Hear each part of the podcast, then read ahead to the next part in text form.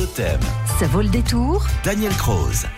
Direction le Nord-Aveyron aujourd'hui avec Daniel Croze pour sa vaut le détour. Nous partons avec vous, Daniel et David Martin, sur les traces du célèbre voleur d'Alpuech.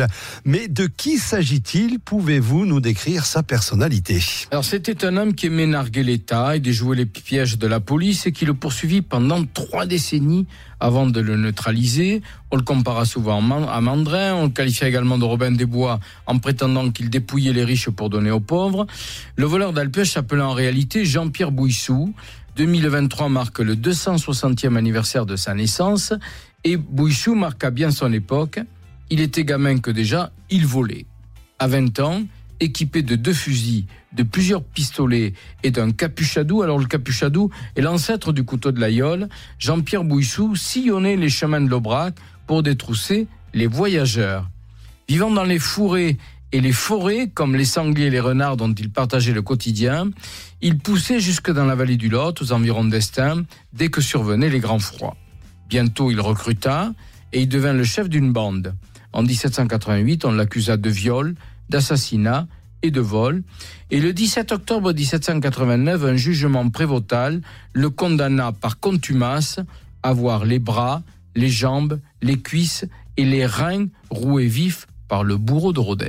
Alors, est-ce que la sentence a été vraiment exécutée? Ben non, puisqu'on n'a pas réussi à le capturer. cherchant à échapper à cette sentence, Jean-Pierre Bouissou s'était réfugié à Paris pour exercer un temps le métier de porteur d'eau, comme beaucoup de migrants de l'Aubrac. Bientôt le retrouva à Orléans, où il commit un meurtre.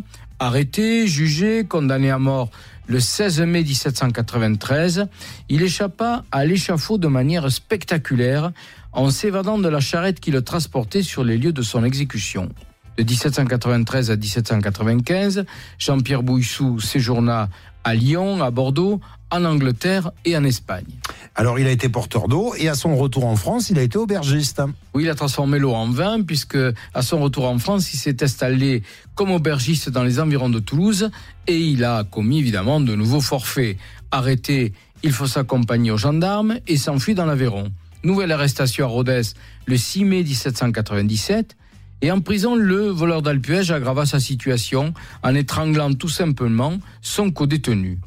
Mais il parvint à s'évader avec des chouans de l'armée de Charrier en assassinant deux de ses gardiens.